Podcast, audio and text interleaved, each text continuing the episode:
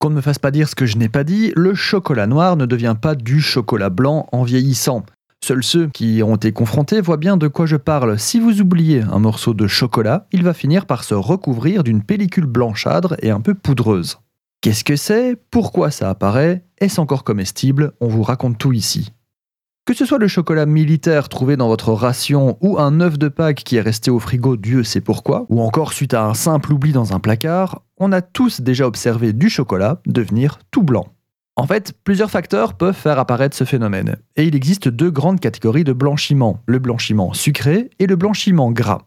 Le blanchiment sucré vient en fait du sucre qui se trouve en surface et qui se cristallise pour former cette croûte blanche. Mais la plupart du temps, il s'agit des matières grasses du beurre de cacao qui fondent et migrent vers la surface de la tablette où elles se cristallisent et donnent cette enveloppe blanchâtre.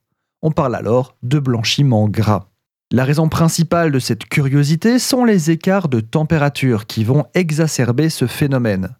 Mais gardez toutefois en tête que le temps, simplement le temps, provoquer pareils effets. C'est pour ça qu'on conseille de conserver le chocolat dans un endroit frais et sec et certainement pas au frigo. La question que tout le monde se pose, est-ce comestible?